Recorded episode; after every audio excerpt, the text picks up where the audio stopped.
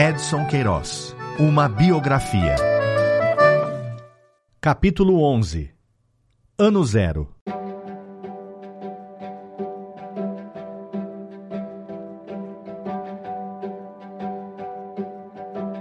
O episódio seria contado por Edson Queiroz inúmeras vezes, por anos a fio, sempre entre sorrisos e manifestações inequívocas de orgulho.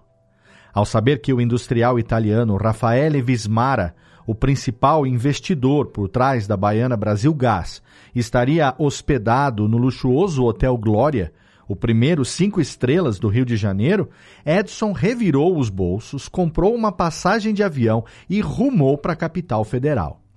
Faria uma última tentativa para tirar a Ceará Gás Butano do vermelho.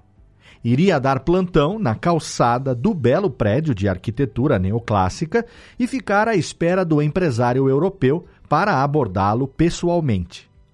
Edson não falava uma única palavra em italiano mas se fez entender quando, depois de aguardar por algumas horas, conseguiu ficar frente a frente com Vismara no salão de entrada do hotel.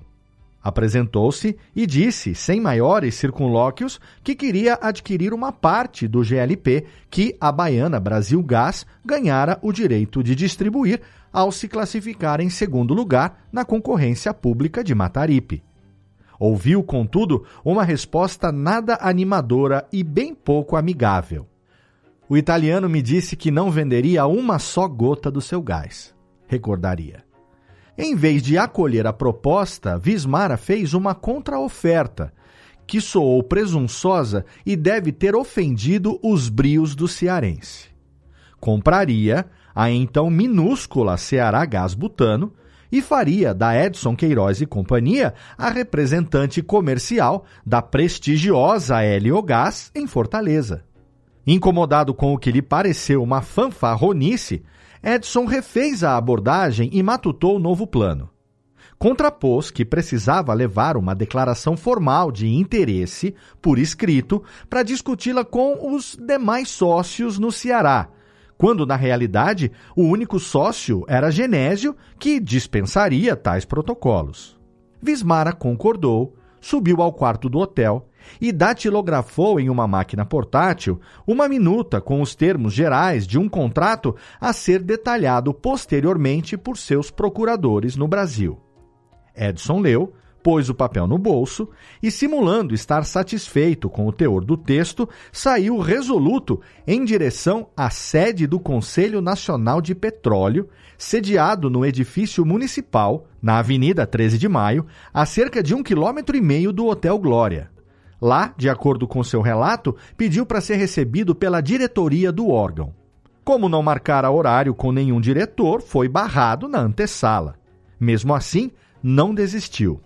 Aproveitei um cochilo da secretária e entrei, detalharia. Tinha decidido apelar para o espírito nacionalista dos senhores conselheiros do CNP. O momento histórico parecia mais do que conveniente. Naquele instante, o projeto de criação da Petrobras terminara de tramitar no Congresso Nacional e se encontrava pronto para sanção presidencial. Sou um brasileiro que passou esses anos todos esperando o gás do meu Brasil. E agora chego aqui, quase falido, enquanto vocês vendem esse gás para uma empresa estrangeira.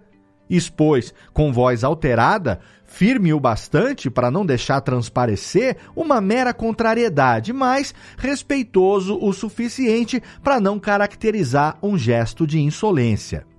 Para fundamentar a tese, sacou do bolso o papel datilografado por Pesotti e o colocou em cima da mesa. A Baiana Brasil Gás seria uma empresa comandada por um forasteiro, disse, chamando a atenção para a ausência do cedilha e do tio no documento, o que atestaria que o teclado da máquina na qual aquele memorando tinha sido escrito não era nacional. Pela narrativa de Edson, Naquele mesmo dia, ele teria saído do prédio onde funcionava o Conselho Nacional de Petróleo com uma pasta debaixo do braço. Nela estava a autorização oficial para que enchesse seus botijões com o gás de Mataripe. Pelos documentos oficiais, infere-se que o acréscimo na produção efetiva da refinaria baiana em relação à estimativa inicial, que passara de 3.500 quilos diários para 8.000 quilos, fez com que os conselheiros do CNP deliberassem por uma redistribuição das cotas. Ficou decidido que a Liquigás, classificada em primeiro lugar, teria direito a comprar 5 mil quilos, cabendo a Heliogás, classificada em segundo, outros 2 mil. Os mil quilos restantes seriam reservados a uma cota extra para atender às necessidades da própria refinaria e de outros órgãos do Conselho. Não demoraria para Mataripe anunciar novas ampliações da sua capacidade de produção. Após ter se adequado às normas do regulamento, corrigindo a proposta original e se submetido às exigências do CNP, a Ultragás foi autorizada a comprar parte do gás suplementar. A Ceará Gás Butano também requereu um quinhão do produto e teve o pleito atendido.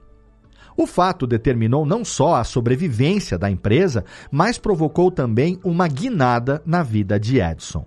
Ele próprio passaria a definir 1953 como o seu ano zero, aquele no qual a sorte passara a soprar definitivamente a favor dele. Comprei até roupa nova que não tinha há muito tempo, gostava de contar. Com Mataripe fornecendo GLP tanto para Ultragás quanto para Ceará Gás Butano, a amizade de Edson e Igel se estreitou. O empresário austríaco fornecia orientações estratégicas ao colega cearense em temas pertinentes à cadeia produtiva do gás.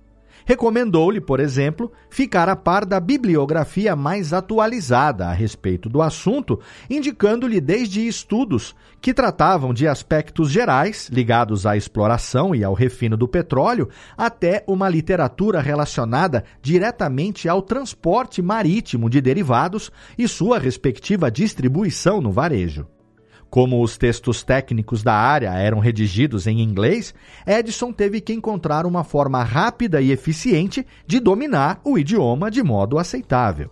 Sem professor, apenas com a ajuda de Yolanda e de um bom dicionário, começou por tentar compreender o conteúdo de artigos curtos, até se sentir à vontade para desbravar documentos mais densos.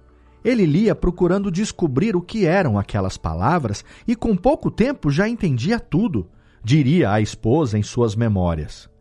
Eu sempre o acompanhava, lia com ele e muitas vezes para ele. Ficávamos nessas leituras até alta madrugada. O barateamento do gás de cozinha para o consumidor, proporcionado pelas reservas de Mataripe, abriu caminho para a popularização dos fogões a gás em Fortaleza. As vendas, antes tímidas, multiplicaram-se mês a mês em progressão geométrica. O foco da Ceará Gás Butano, de início voltado preferencialmente para as classes médias e altas, pôde se dirigir a um segmento bem mais amplo de público. Acabou-se o tempo em que constituía verdadeiro privilégio conseguir-se um fogão a gás, observava a fortalezense Gazeta de Notícias. Marchamos, desse modo, para a gradativa eliminação dos fogões a lenha, pelo menos nos grandes centros urbanos. Além de ser mais prático e condizente com as necessidades da vida moderna, o gás engarrafado evitará que o consumo de lenha nos ambientes domésticos continue a aumentar, como acontecia até agora, num ritmo capaz de agravar a devastação das nossas reservas florestais. Da mesma forma que Eagle constituíra uma frota própria de navios, Edson também pôde adquirir naquele ano um conjunto de cinco barcaças: Dakar, Ipanema, Gávea, São Félix e Sumaré, e as registrar sob o nome de uma nova firma, a Edson Queiroz Navegações para acompanhar o trajeto das embarcações da Bahia até o Ceará, retomou o hábito de passar horas à frente da estação de radioamadorismo que montara em casa, monitorando a posição e o movimento de cada uma das cargas expedidas na origem. Exatamente por esta época, Fortaleza passara a contar com um novo porto, na enseada do Mucuripe, em substituição à velha ponte metálica. As obras do cais, por sinal, estavam provocando um rearranjo no mapa físico e social da capital cearense. Desde o início dos serviços de aterro e terraplanagem para a instalação das docas e armazéns, o mar reagira engolindo cerca de 200 metros da faixa de praia no bairro de Iracema. A providência governamental de construir compridos quebra-mares de pedra para tentar bloquear a fúria das águas provocou o assoreamento das praias mais próximas ao centro e não conseguiu reverter os estragos na praia de Iracema, que, com o progressivo avanço do mar, perdeu o seu estatuto de bairro chique. As famílias fortalezenses mais abastadas iniciaram novo deslocamento em direção ao leste, onde foi se consolidando a aldeota e, na sequência, estabelecendo-se o bairro de Meireles, a partir da remoção compulsória dos mucambos e palhoças de pescadores antes existentes à beira-mar.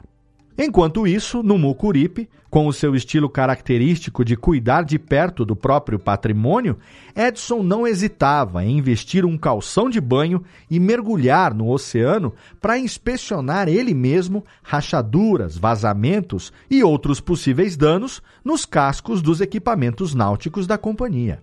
Também era ele quem cuidava de selecionar a tripulação e fiscalizar a assiduidade do pessoal de bordo. Em certas ocasiões, chegava a vasculhar barracos e muquifos da zona do Baixo Menetrício instalada à volta do porto, a cata de marítimos que haviam deixado de aparecer à hora combinada para o embarque. Eu deixava o carro ligado em frente da casa onde supunha estar o tripulante e batia na porta. Muitas vezes voltei correndo, porque o marujo tinha trocado de casa e de mulher. Diante da nova situação financeira da empresa, Edson montou um escritório, instalado à Rua Major Facundo, 737, entre a Pedro Pereira e a Liberato Barroso, e chamou uma das irmãs, Wanda, para trabalhar com ele. O crescimento do negócio demandava uma agenda recheada de compromissos, tanto empresariais quanto sociais.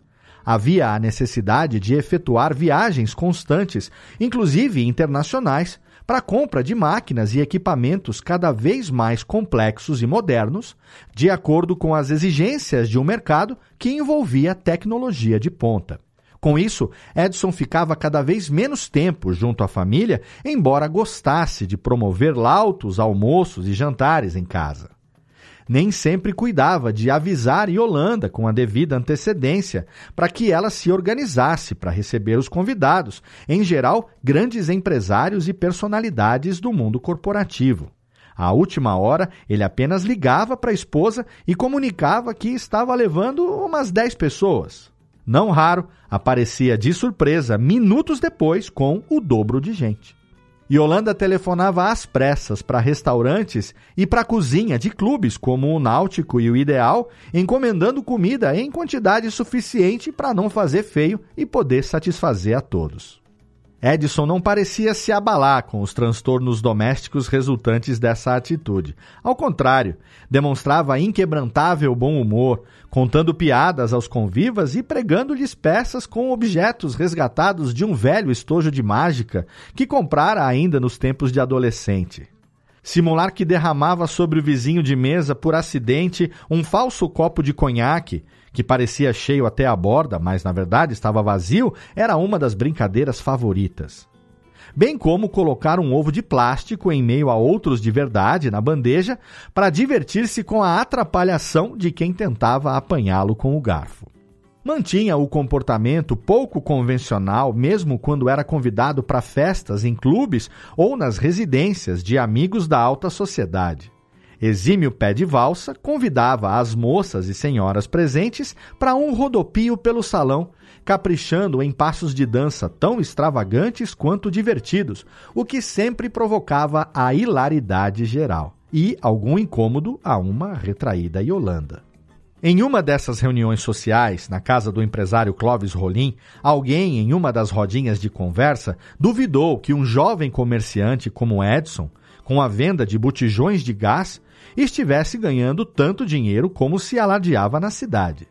Indignado, ele providenciou na manhã seguinte a maior saca de algodão cru que pôde encontrar encheu-a de maços com notas de 10 cruzeiros e levou até o escritório do incrédulo interlocutor.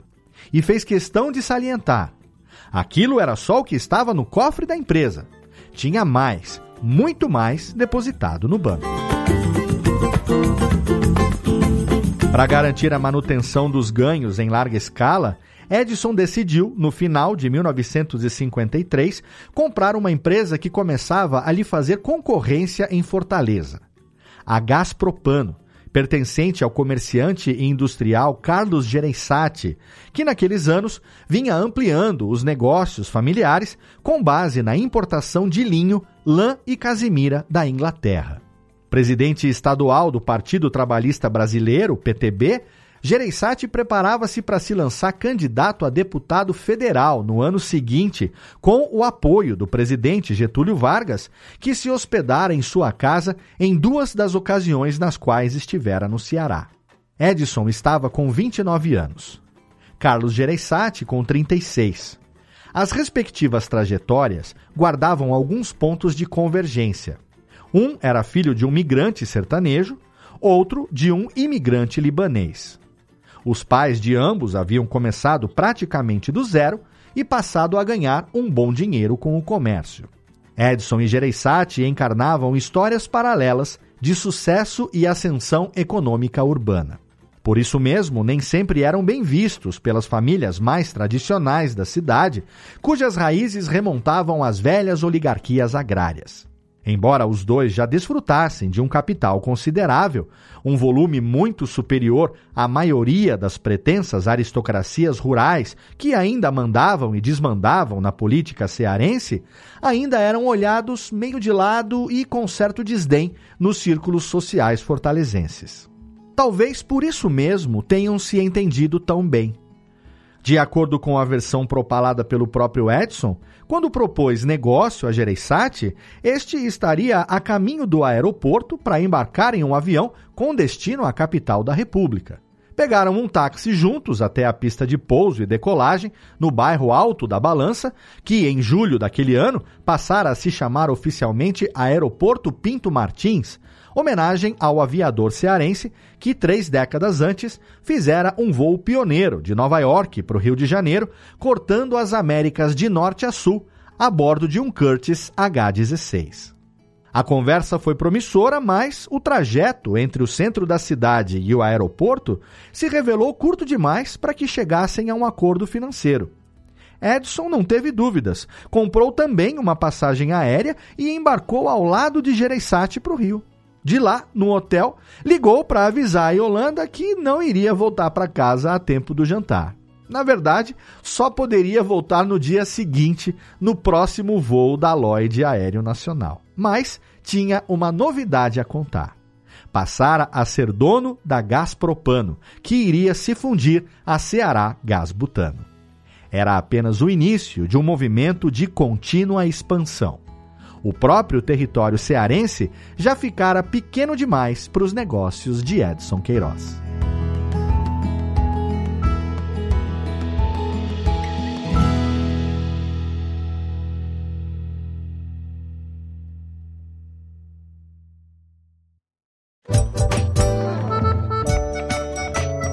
Edson Queiroz, uma biografia é a adaptação em áudio do livro escrito por Lira Neto e lançado pela Bela Editora. Narrado por Léo Lopes e produzido em 2023 pela Radiofobia Podcast e Multimídia. Ouça todos os episódios no seu agregador de podcast preferido.